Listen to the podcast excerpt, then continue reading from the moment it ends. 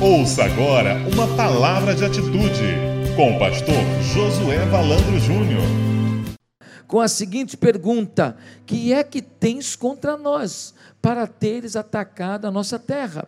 O rei dos Amonitas respondeu aos mensageiros de Jefté: Quando Israel veio do Egito, tomou as minhas terras, desde Arnon até Jaboque e até o Jordão. Agora devolvam-me essas terras pacificamente.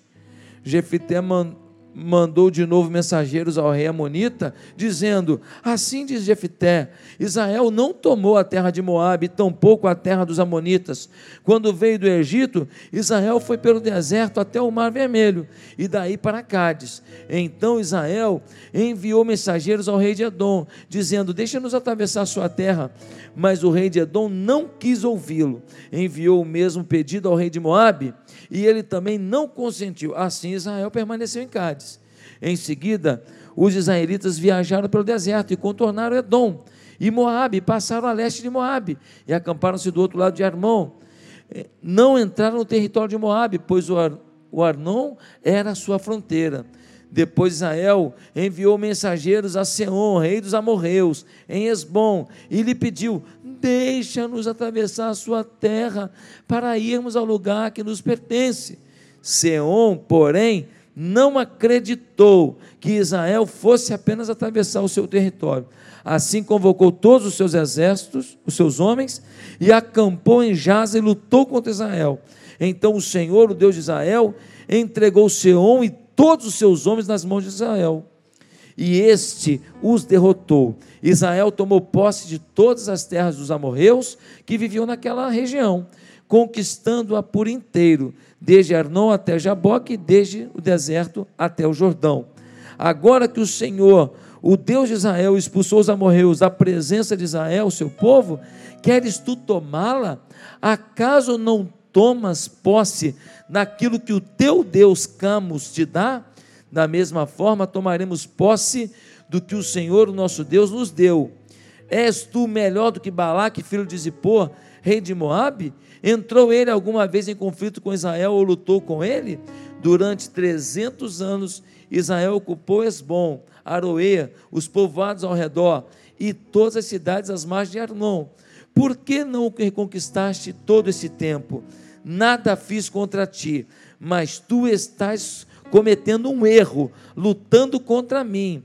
Que o Senhor, o juiz, julgue hoje a disputa entre os israelitas e os amonitas. Entretanto, o rei de Amon não deu atenção à mensagem de Jefté. Então, o espírito do Senhor se apossou de Jefté ele atravessou Gileade e Manassés, passou por Mispade, Gileade, e daí avançou contra os Amonitas. E Jefité fez um voto ao Senhor: se entregar os Amonitas nas minhas mãos, aquele que estiver saindo da porta da minha casa, ao meu encontro quando eu retornar da vitória sobre os Amonitas será do Senhor, e eu oferecerei um holocausto. Então Jefité foi combater os Amonitas, e o Senhor os entregou nas suas mãos. Ele conquistou 20 cidades, desde Aroê até as vizinhanças de Minite, chegando a Abel Queramim. Assim os amonitas foram subjugados pelos israelitas. Eu li um texto grande, mas eu quero explicar rapidamente o que acontece aqui. Tem um homem chamado Jefité, ele mora com o pai e a madrasta, e esta mulher tem outros filhos. E agora, quando os filhos crescem, eles expulsam Jefité. Jefité era um guerreiro, um homem preparado para a guerra, um homem de bem. E aí ele é expulso pelos irmãos. Já me chama a atenção a postura dele. Porque sendo um guerreiro, ele podia falar assim: vai querer? Vem, parte para dentro. Vocês vão ver que é bom para tosse. Mas não. Jefité, ele prefere se afastar do que ter problemas com os seus irmãos por parte de pai. E ele agora, ele vai morar distante de Gileade. Lá ele é um líder, ele é um guerreiro. Rapidamente ele se une a quem? A um grupo de, diz o texto, vadios. É um bando de gente que ninguém quer saber deles. Um bando de gente problemática, um bando de gente assim, submundo. E agora Jefité, ele que tinha uma família, ele agora anda com o pessoal que teoricamente não está valendo muita coisa.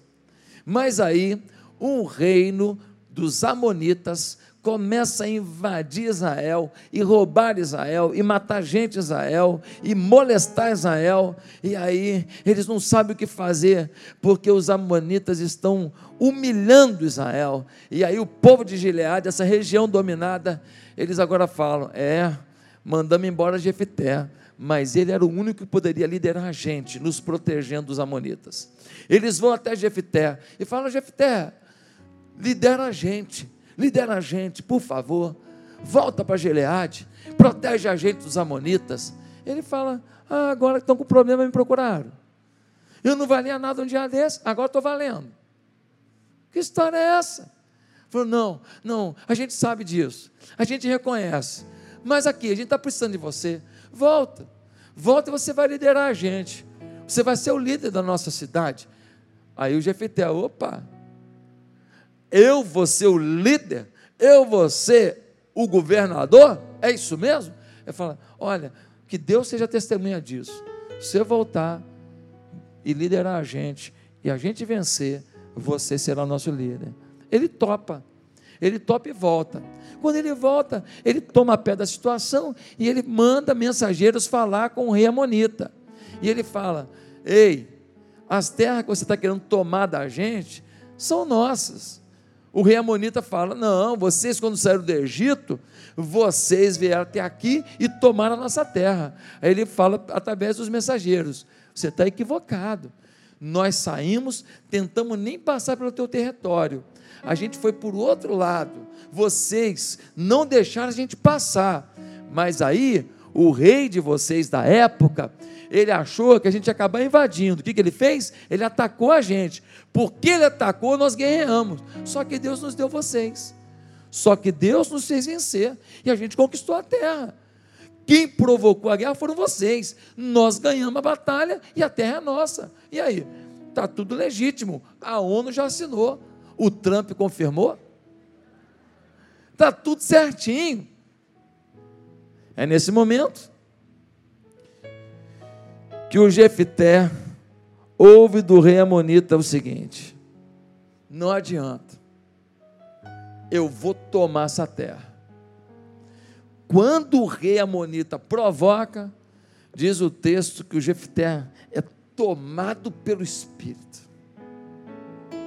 O Espírito Santo toma, ele chama o seu exército, tomado pelo Espírito, ele atravessa a terra de Gileade, ele vai atravessando os territórios e chega ao território dos Amonitas. E diz a Bíblia que ele conquista tudo. Até o que os amonitas tinham, ele conquista também. Ele já tinha terra que tinha sido de amonita. Agora o que eles têm, ele toma também. 20 cidades. E o melhor de tudo, ele vira agora o governador de tudo que existia e do que agora passou a existir ele se torna o grande líder de todo o povo. Qual o título da mensagem hoje? Eu posso ser um vencedor. O Audio Bless, ele está falando de uma história de vitórias, que tem problemas, que tem lutas, que tem dificuldades, que continuam, mas é uma história de vitória. E eu não quero partir da minha história. Você vai ler, você vai ouvir depois o áudio. Eu acho que você vai ouvir três, quatro, cinco vezes, porque você vai gostar.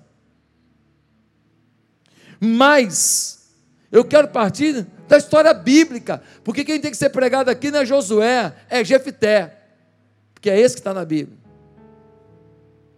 Meus amados irmãos, quando é que a gente pode ser vencedor? Você pode ser vencedor. Olha, você está com problema na família, você está com problema no seu trabalho, você está devendo alguém, seus filhos se afastaram do Evangelho, você está com problema com droga do irmão seu, você não tem paz, você está em depressão, você não sabe o rumo a tomar na sua carreira, eu não sei o que você está vivendo, todos temos problemas, mas você pode ser um vencedor. E você veio aqui hoje para ouvir que Deus quer que você seja um vencedor. Quando é que eu posso ser um vencedor, pastor? Primeiro, se você acreditar que sua história de vida, que não, se você não acreditar que sua história de vida é que determina seu potencial.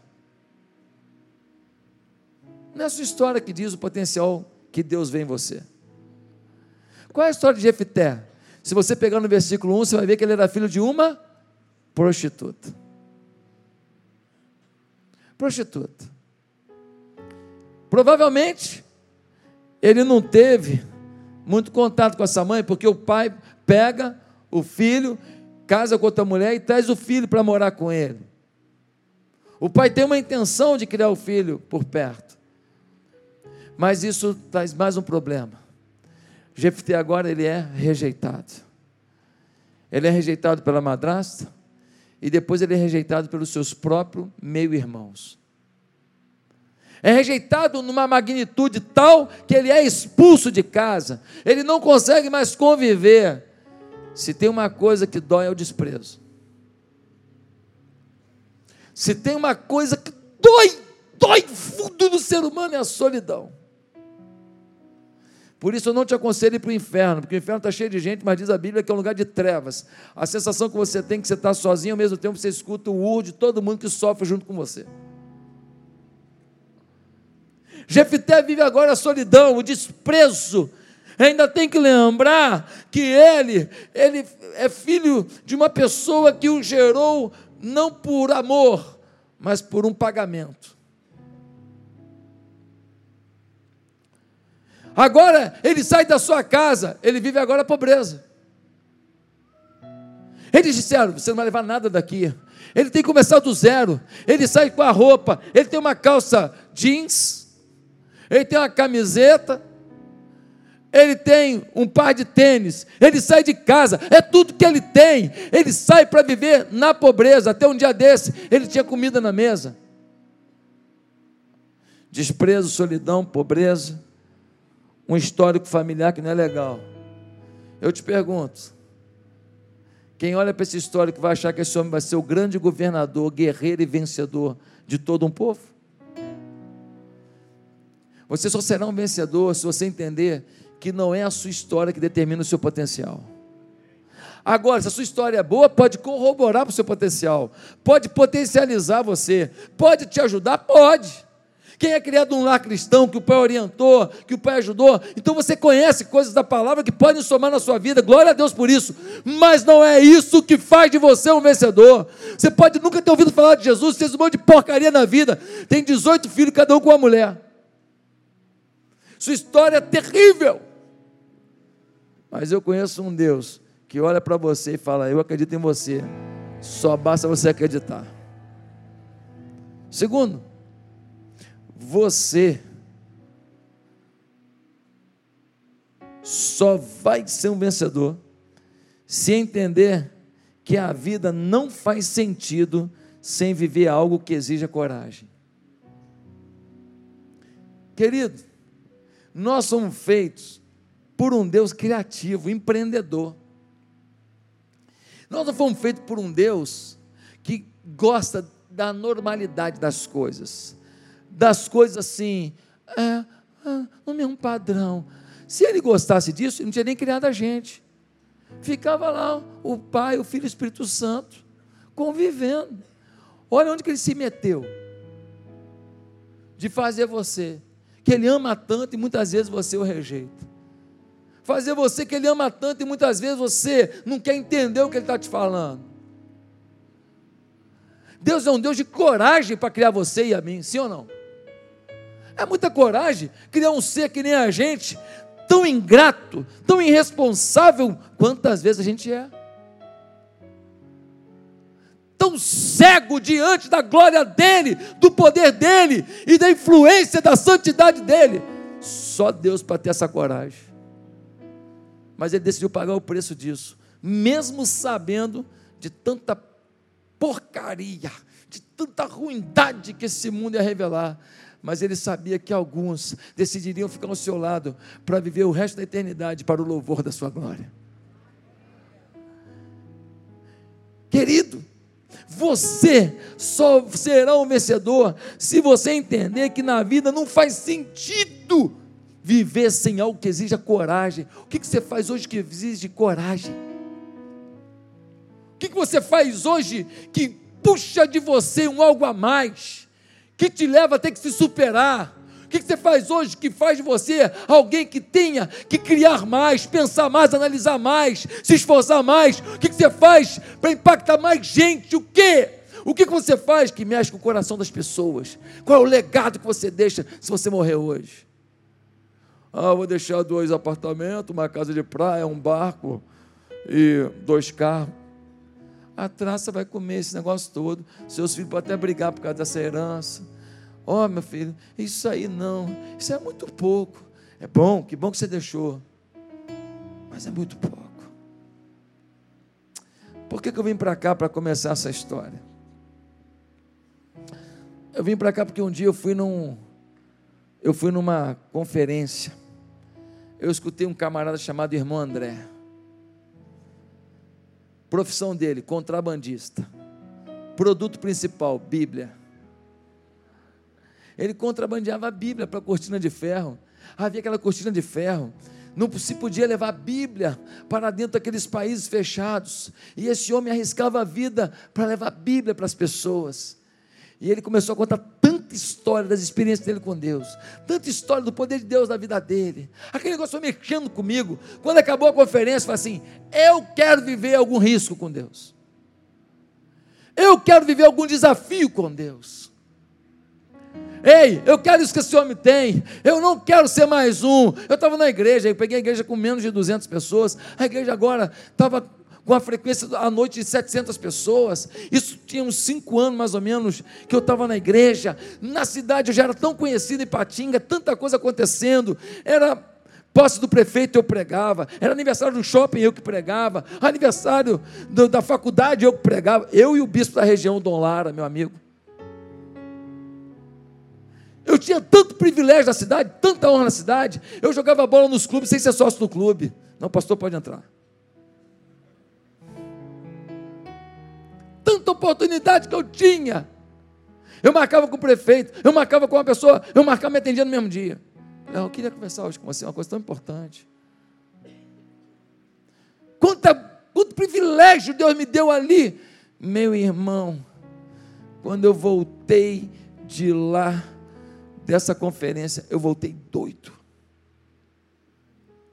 Falei, minha vida está muito normal, está muito fácil, está muito tranquilo. Eu já tinha deixado a minha carreira como analista de sistemas. Eu trabalhava numa multinacional americana e depois eu fui trabalhar num banco de investimentos do grupo Prosper, aqui no Rio de Janeiro. Já tinha deixado isso para ir para ser pastor no interior de Minas. Mas agora eu sentia que Deus me chamava para mais um desafio. Tem coisas assim. Eu não sei se você é daqueles que prefere uma vida com tudo assim. Já sabe que vai ser pão com manteiga. Eu não, eu quero achar uma pastinha nova. Um pãozinho novo. Eu adoro novidade. Se eu chegar num lugar, tem um suco. Que suco é esse? Abaca, é, é, abacaxi. E esse? Laranja. E esse? Coco. E esse aqui? chaparepê. Meu irmão, vou provar. Porque chaparepê, eu nunca ouvi falar disso. Nem existe, né? Não ouvi, não vou ouvir. Por quê? Porque a novidade.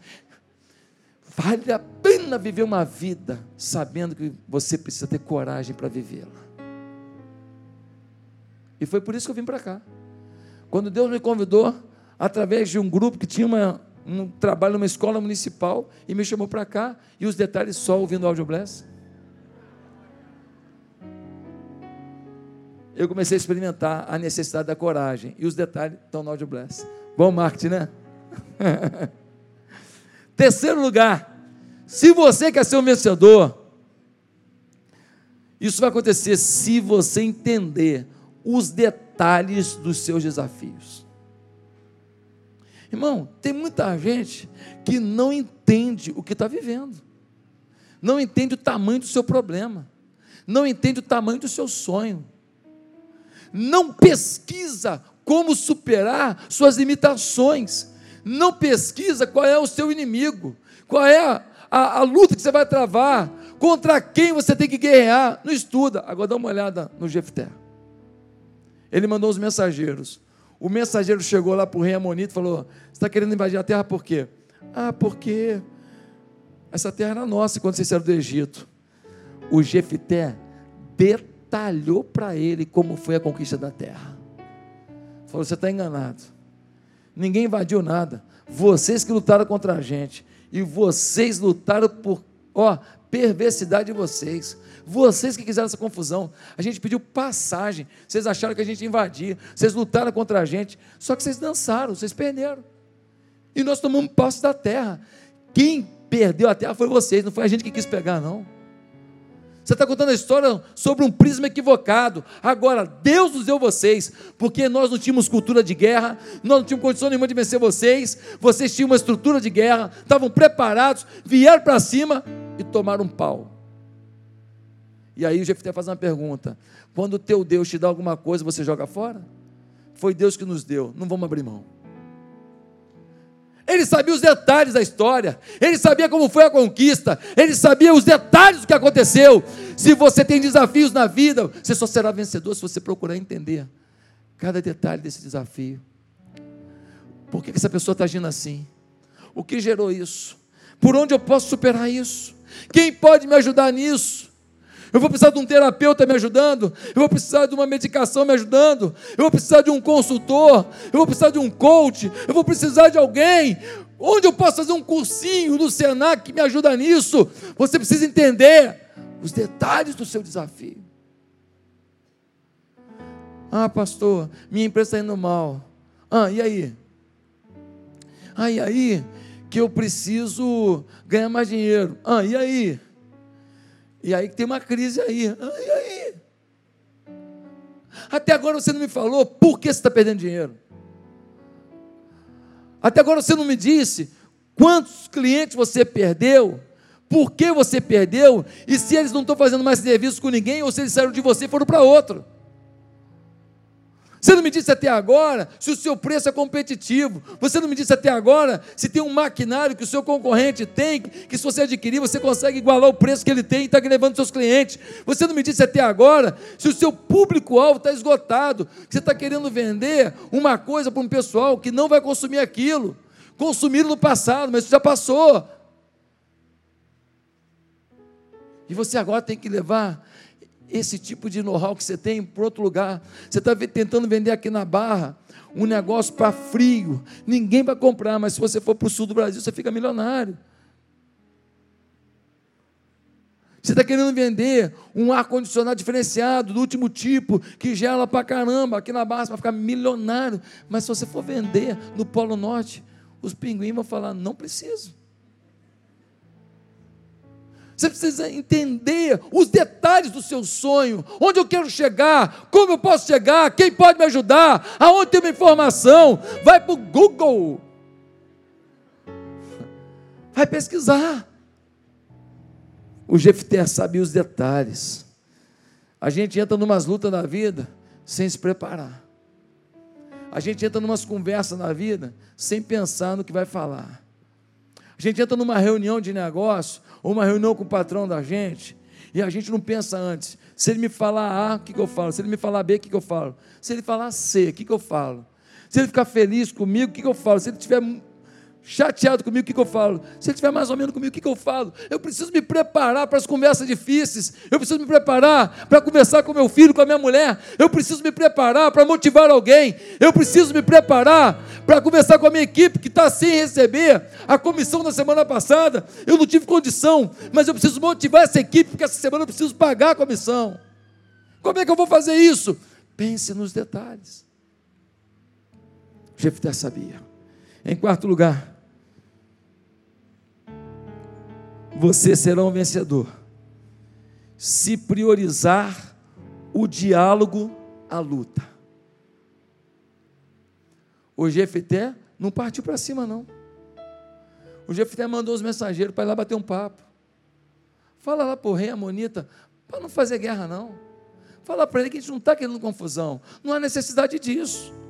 O rei Amonita falou assim: não, vai ter que ter confusão sim, porque vocês tomaram nossa terra. Aí ele foi explicou: não, nós não tomamos a terra. Foi assim que aconteceu. Falou, não, mas não, mas não aceito. Mas você tem que aceitar, porque nosso Deus nos deu isso. Vocês que vieram para cima da gente, nosso Deus nos deu, você tem que aceitar. E aí ele argumentou, ele não foi para a luta, aqui ó. O pior acordo pode ser melhor do que uma causa na justiça.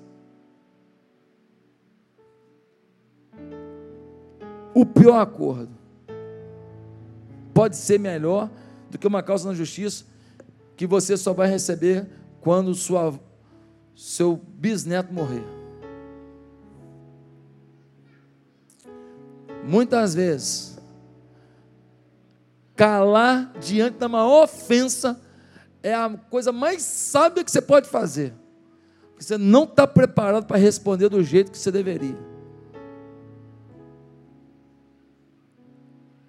Muitas vezes, quando alguém te manda aquele zap, te descascando, a melhor coisa que você pode fazer é mandar um recado assim: acho melhor conversarmos pessoalmente. Porque as escritas do zap, do e-mail, do WhatsApp, elas podem expressar sentimentos e pensamentos no outro que não é o que você realmente queria passar. E aquilo que não estava bom pode ficar pior. E aquilo que já era um conflito pode virar uma guerra nuclear. Meus amados irmãos, o Jefté priorizou o diálogo à luta. A mulher falou, 100 decibéis. O marido quer falar a 200 decibéis. Aí a mulher quer falar a 300, porque ela aprendeu com a mãe dela, dá mole para homem não. Não dá mole para homem não. Onde é que para isso? Num divórcio besta. Teve um caso de um divórcio tão ridículo em que o cara ficava assim, ah, assim você não vai conseguir continuar casando, casado não. Toda vez que eles discutiam, o Zé Ruela falava isso. Toda vez. Uma moça bonita, um cara bonito, um cara bem sucedido, bem empregado, mas falava essa bobagem.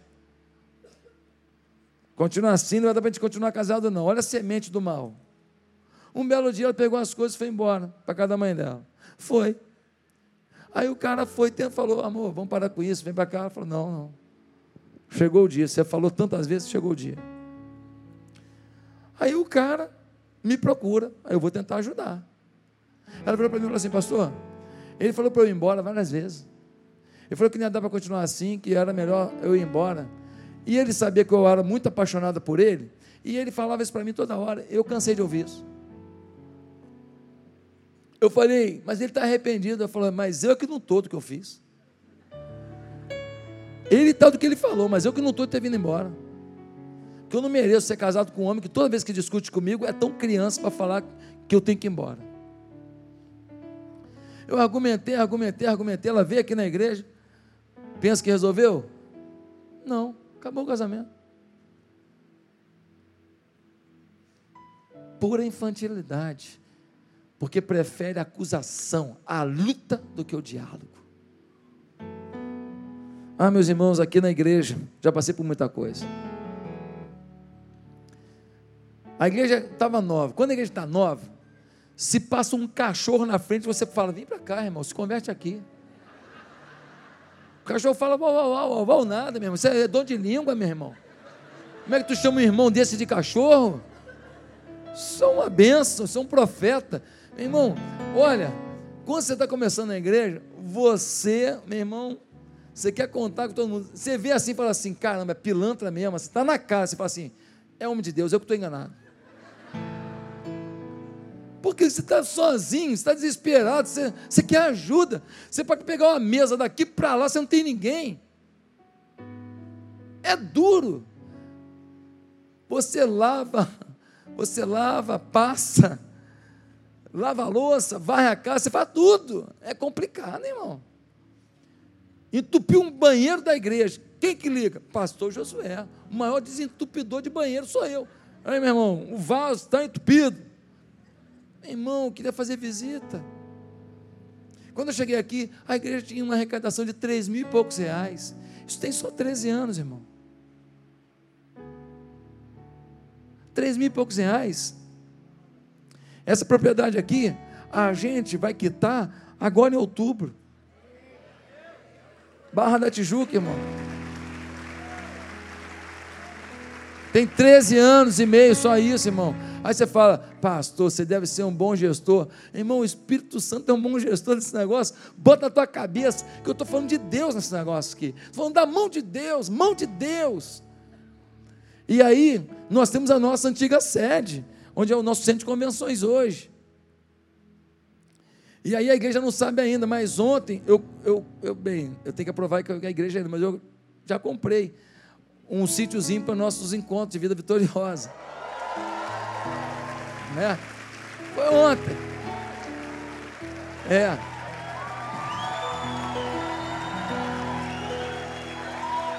Irmão, mas vocês vão ter que votar ainda, tem que passar pela Assembleia, que nós temos essa coisa da Assembleia, tá? Mas eu acertei tudo, mas nós vamos aqui.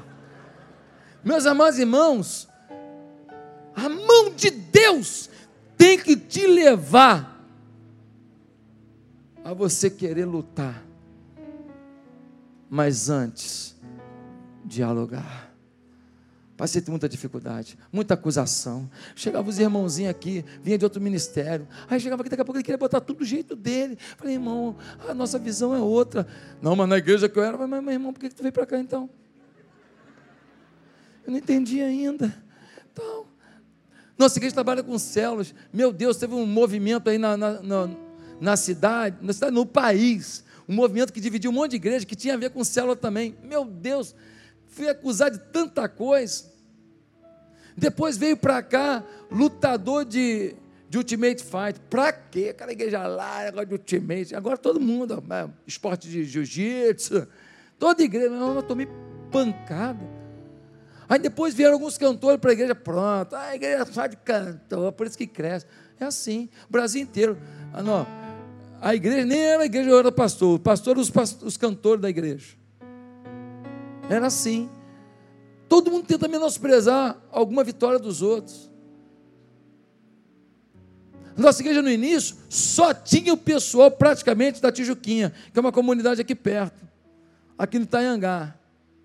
A gente mandava um ônibus para o pessoal vir. Por que a gente mandava um ônibus? Porque ninguém tinha carro. Hoje, a maioria tem carro. Todo mundo avançou, evoluiu, cresceu, porque o Espírito Santo faz isso na vida da pessoa. Ela evolui, ela empreende.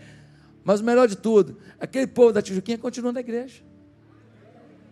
São líderes na igreja. Vários deles são funcionários top line da igreja. O funcionário mais antigo da igreja está ali atrás trabalhando. Ou está tá ali o Juninho. Está ali atrás?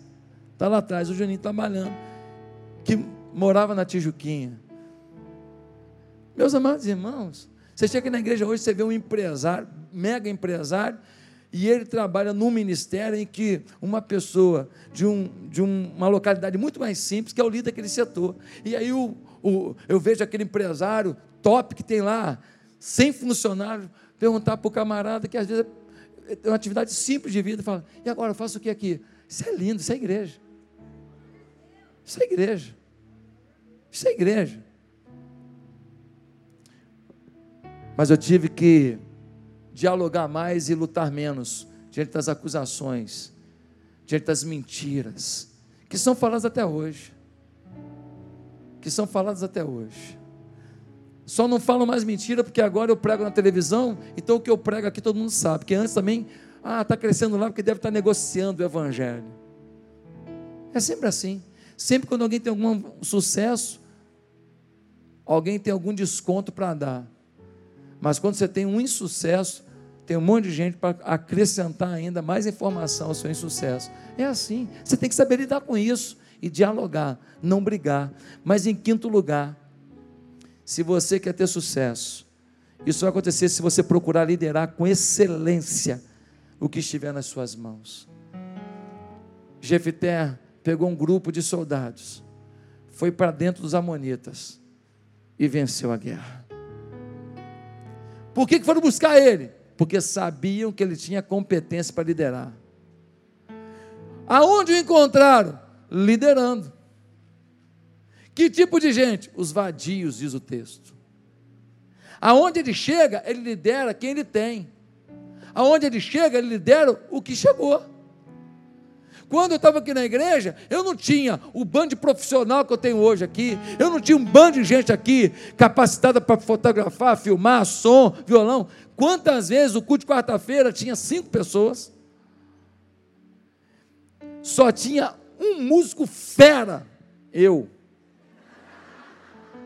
que tocava quatro músicas que eu sabia, né? E eu cantava ali. Não há Deus maior de lei. Não há Deus maior de lei. Então, e era, e era aquilo ali. Quantas vezes, quantas vezes? Quatro, cinco pessoas no culto. A gente tinha culto só à noite, depois comecei de manhã. Aí o culto tinha quantas pessoas? Lotou logo no início. Tinha sete, seis. Meus amados irmãos, a igreja com essa dificuldade e ainda veio gente para cá na época, aquele pessoal que é ranzinza, que se aborreceu na outra igreja e vem para dar problema na nova igreja. Um dia eu cheguei na igreja, aquele culto assim, pouca gente. Quando eu cheguei na porta, estava uma mulher falando mal da igreja. Falando mal para uma outra. Ela tinha vindo de uma outra igreja. E aí, como eu não concordei com o negócio que ela falou, ela estava na porta da igreja no domingo de manhã. Eu com, devia ter 15 pessoas num culto, e uma pessoa desses 15 falando mal da igreja. Você acredita nisso? Você acredita nisso? Eu tinha duas opções: ou eu matava aquela mulher, ou eu pedia para Deus matar. Estou brincando. ou eu perdoava e seguia em paz, porque, querido, você precisa entender que você vai ter que ser líder, e líder tem que ter equilíbrio. Líder tem que saber lidar com não. Líder tem que saber motivar no meio dos destroços. Não tinha dinheiro para nada. Várias igrejas da região tinham mais condição, claro, igrejas que tinham mais tempo de vida. E aí alguém falava assim: é, mas o ministério infantil no outro lugar tem isso, isso e isso. Fala, não, meu irmão, mas um dia a gente vai ter. Um dia você vai chegar aqui e vai ser a Disney. Meu irmão, teu filho vai chegar lá no teu carro, já vai, já vou colar nele aqui um turbo, ele vai voar até o Ministério Infantil. Eu tenho que motivar, você tem que fazer o pessoal acreditar. Meu irmão, você tem que liderar, pastor, mas eu não sou líder. Todo mundo é líder. Todo pai é líder, no mínimo de um filho. Toda mãe é líder. Todo mundo que trabalha Aí o tal que você faz? Eu, eu faço faxina ali naquela empresa. Mas você lidera alguém? Não, claro que você lidera, porque tem hora que se você for varrendo aqui e o outro está varrendo lá, você tem que combinar com ele. Você varre por ali, eu varro por aqui, senão vocês vão varrer no mesmo lugar. Ou então você vai jogar sujeira onde ele acabou de varrer.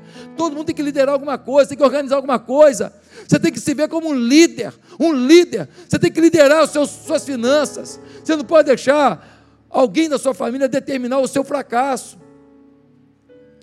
Tem gente que fala assim: vou botar minha família para trabalhar comigo, porque aí eu não fico pagando é, funcionário. Irmão, se você pagar para eles ficarem em casa, você vai ter mais lucro. Você paga todo mundo ficar em casa, você contrata outra equipe, é mais lucro, porque sua mulher com dinheiro é horrível. O seu filho liga para o Japão, para a Alemanha o tempo inteiro, a sua filha na internet e tal, e aí ela vê uma coisa gostosa, já compra. Meu irmão, pelo amor de Deus, seja líder, lidere para a conquista. Você precisa ler um livro de liderança pelo menos a cada seis meses. Todo mundo deveria. Toda palestra. Você vai. Ah, pastor, não tem dinheiro para isso. Irmão, na internet tem um monte de palestra de liderança. Vai te catar com essa desculpa esfarrapada, preguiçoso. Você tem que ler, você tem que pesquisar, você tem que avançar. O Jefité pegou o exércitozinho dele lá, meu filho, foi para dentro do Amonita e detonou. Para terminar, você será um vencedor, se independente de tudo que esteja acontecendo com você, você confiar no seu Senhor. Irmão, quando eu vim para cá, eu não tinha dinheiro, eu não tinha uma equipe de liderança. Eu me reunia numa escola municipal, o Sérgio Barque de Holanda, que fica aqui no Parque das Rosas, aonde a gente tem ali um lugar, não sei hoje, mas era muito sujo, muito complicado. Mais detalhes no Audio Bless. E eu não sei. Eu, eu, eu entendi, aprendi duas coisas. Eu aprendi que eu não tinha nada assim para oferecer. As crianças, quando sentavam no chão, voltavam que nem um pano de chão. Eu não tinha um local legal, eu não tinha som. A gente tinha duas caixinhas de som, dois microfones, que a gente tinha que segurar o cabo e o microfone, porque se deixasse o microfone só, o som não, não dava certo. Dois pedestais para botar o microfone amarrado com barbante. Eu entendi que eu só podia vencer se eu tivesse duas coisas. E eu quero terminar aqui dizendo quais são essas coisas. Bem, eu falei isso outro dia, vocês não vão querer ouvir mesmo? Duas coisas. Primeiro, eu tinha amor. Falei, o cara que pintar nessa igreja aqui, ele não vai achar estrutura nenhuma, mas ele vai encontrar o pastor mais amoroso do mundo. Bem, eu tentava. Eu tentava. Eu tentava dar amor, amor. Era a única coisa que eu tinha para oferecer. Para oferecer, eu só tinha amor. Mas eu tinha uma coisa para viver: a fé. O espírito de fé me tomou de tal maneira que no primeiro dia que eu falei para a igreja, eu disse assim: essa igreja vai ser uma das maiores igrejas do Rio de Janeiro. Primeiro dia. Mas eu não planejei falar isso. Eu simplesmente orei a tarde inteira antes daquele culto. Eu clamei a Deus antes daquele culto. E quando eu fui pregar, eu entreguei o que o Espírito revelou. Falei, vai ser uma das maiores igrejas da cidade. E eu disse assim: essa igreja vai ter programa de televisão. Quem vai falar isso no primeiro dia do culto, com trinta e poucas pessoas na escola municipal? Só o Espírito Santo, que eu não tenho coragem de falar. Essa igreja vai ter um programa, vai ter programa de televisão. Essa igreja vai alcançar nações. Essa igreja vai marcar a história da cidade. Essa igreja vai ser respeitada por cada líder dessa cidade. Um dia, quando você entrar no Barra Shop e você for perguntando nas lojas assim, se conhece essa igreja, todo mundo vai saber dessa igreja. Eu falei isso no primeiro dia. Primeiro dia. Meus irmãos, hoje, para a glória de Jesus, dificilmente a gente chega em algum lugar aqui da Barra da Tijuca que não encontra com alguém que conhece a atitude. E o melhor de tudo, que conhece a atitude. Porque o Josué passa. Josué passa. Uma hora, Deus me leva.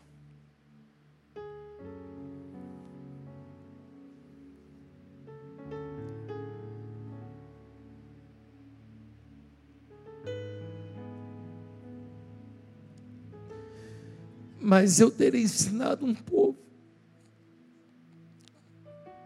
a confiar em Deus e a ter espírito de fé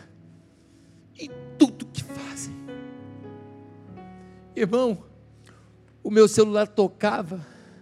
Eu falo isso aqui na igreja toda, de tempos em tempos eu falo isso. O telefone tocava, quando o telefone tocava, eu já pensava, é uma benção, é uma benção.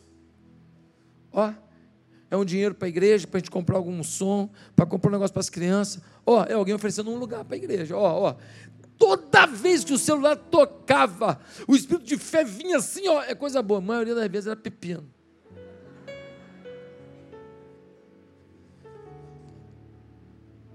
Mas muitas vezes foram bênçãos. Viúvas mandavam oferta para mim. 100 reais, 50 reais. Mas 50 reais da viúva é um milhão de dólares. Deus olha a viúva pegando seus 50 reais, irmãzinha pobre, lá da primeira de Madureira, primeira igreja de Madureira, mandou aquela ofertinha. Aquela ofertinha chegava aqui na igreja, rapaz, com aquele negócio ali, eu fazia um, um missionário americano que eu tinha conhecido na época, que eu ia responder se vinha para cá ou não. Camarada que Deus enviou do Tennessee. O cara foi parar dentro da casa do meu pai. Eu, pelo telefone, falei com ele. Eu não sei se está no Audiobless. Tá, não sei. Parte, né? Camarada, camarada começou a falar com o telefone, começou a se identificar pelo telefone. Eu, no outro dia, comprei a passagem aérea, saí de Patinga. Falei, ó, se tiver passagem, eu estou aí amanhã. Se você quer viver algo de coragem, você tem que ser generoso, você tem que ser arriscado, você tem que se largar de ser mesquinho. Aquele dinheiro me fazia falta. Eu saí de Patinga, comprei a passagem até Belo Horizonte, Belo Horizonte, Rio de Janeiro. Vim parar aqui no Rio de Janeiro. Meu pai me pegou 11 horas da manhã, mais ou menos, lá no Santos Dumont. Fui por causa da minha mãe. Minha mãe fez uma peixada poderosa. E eu fui conversar com um camarada. O camarada entrou na minha, eu entrei na dele. Esse camarada me mandava 900 dólares depois de um tempo para ajudar a igreja no início. Meu irmão, 900 dólares para a gente naquela época, mais ou menos assim, a 3 por 1, 2,50, tal. Meu irmão, era uma fortuna. Era uma fortuna para mim. Depois eles mandavam 1.800 dólares. 1.800 dólares, nossa vida. Faz aí a 3 por 1, né? Vai dar 5 mil reais. Pô, não, aquilo era fortuna para a nossa igreja. 5 mil reais, nossa! Lá do Tennessee. E ele ainda mandaram a passagem. Eu fui lá para conhecer a igreja. Preguei em inglês pela primeira vez. Depois disso, nunca mais preguei inglês. Estou brincando. No púlpito, nunca mais. Só pessoalmente assim. A experiência acho que não foi tão boa para ele, né? Irmãos, fui para lá. Chegou lá, me botou na casa do magnata lá, do magnata. A casa do camarada ficava ao lado do rio Tennessee. Pensa numa mansão. E eu lá pensando, rapaz, onde que eu estou? Do lado o barco do camarada assim, a, suspenso, o jet ski, tudo. Aí ele, pastor, quer dar uma volta de barco? Olha isso, me levou, aí desceu o barco, pã, aperta o botãozinho, pã, o barco dentro d'água. Aí fomos dar volta no Rio Tennessee. Olha isso. Olha esses mimos de Deus. Falei, rapaz, Deus está nesse negócio comigo? Eu curtia cada mimo de Deus. Eu curtia cada momento, eu curtia cada palavrinha, cada incentivo, cada coisa. Você tem que aprender a curtir as coisas que Deus dá. Se você é ingrato nas pequenas coisas que Deus dá, você não tem um coração preparado para as grandes coisas que Ele vai fazer. Quero terminar dizendo que você tem tudo para ser um vencedor. Mas tem que seguir o, o guia de Jefté. Não é a sua história que determina seu potencial. Decida viver alguma coisa que exija coragem. Entenda os detalhes do desafio que você tem. Priorize o diálogo, a luta, vale a pena. Procure liderar com excelência, ainda que você só tenha que liderar a você mesmo em algum momento. Para terminar, independente de tudo, crê em Deus. O que, que Jefté disse? Se o Senhor me der, eu te daria a honra, Senhor, porque só o Senhor pode me dar a vitória. Que Deus te dê agora um espírito de coragem, de ousadia.